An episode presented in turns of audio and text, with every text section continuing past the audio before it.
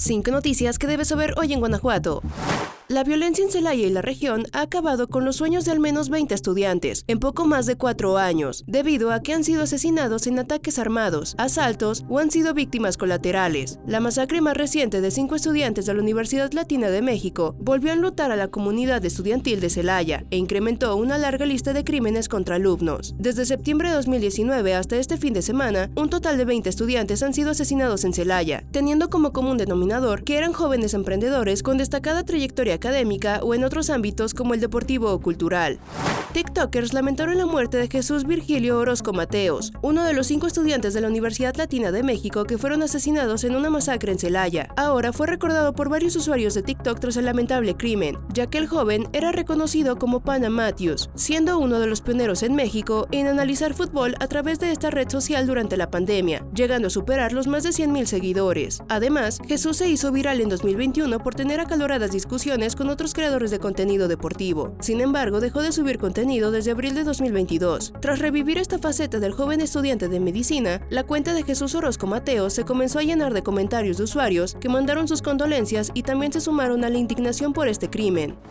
A partir del 15 de diciembre, estiman autoridades, estarán instalados los puntos de fotomultas en León, así lo informó la alcaldesa Alejandra Gutiérrez Campos. Por ahora se espera la publicación del acuerdo de ayuntamiento en el periódico oficial del Estado, para dar inicio con las multas de cortesía, que tendrán un mes de prueba, y a partir del 1 de enero de 2024 se dará inicio formalmente, y recordó que las multas pueden canjearse por servicio social. Por su parte, el secretario de ayuntamiento, Jorge Jiménez Lona, puntualizó que las multas tardarán una semana en llegar a la casa donde se tiene registrado registrado al vehículo en el que se cometió alguna falta de vialidad, por lo que exhortó a los automovilistas a actualizar su registro en el padrón vehicular a cargo de la Secretaría de Finanzas del Gobierno de Guanajuato, mientras que el comandante de la Policía Vial, Olimpo Gutiérrez García, expresó que los elementos se encuentran capacitados y listos para trabajar de la mano con el sistema de las fotomultas, y recordó que el reglamento de vialidad contempla que si las placas se encuentran ocultas o se obstruye la visibilidad con algún objeto, es motivo de sanción, por lo que se intensificará su observación.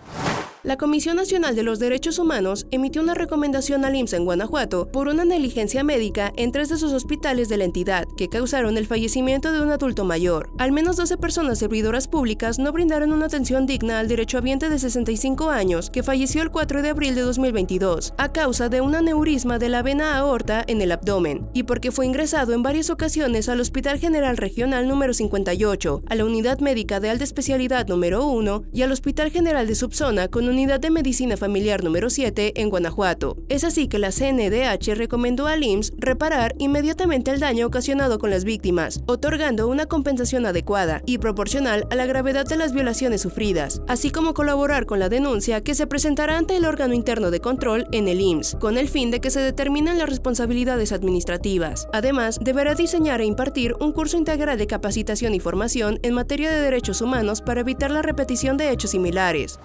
Las empresas seleccionadas que diseñarán, instalarán y pondrán en marcha la red pública de Internet de banda ancha a través de fibra óptica en el estado serán dos empresas ligadas a Seguritech, empresa que vendió a Guanajuato el millonario y fallido proyecto de seguridad Escudo, el sexenio pasado. Las empresas beneficiadas para comenzar la red estatal de conectividad digital fueron Picorp de México SADCB y Comsec SADCB, a quienes la Secretaría de Infraestructura, Conectividad y Movilidad adjudicó un contrato de 543.1 millones de pesos. Desde la publicación de la convocatoria para el proceso de licitación hasta el fallo, solamente transcurrieron 20 días y únicamente se presentó una propuesta que finalmente ganó. Para la primera etapa de cuatro, se contempla que sean 1.120 puntos de conexión como escuelas, espacios deportivos, plazas públicas o unidades del sector salud en seis municipios, Celaya, Guanajuato Capital, Irapuato, León, Salamanca y Silao.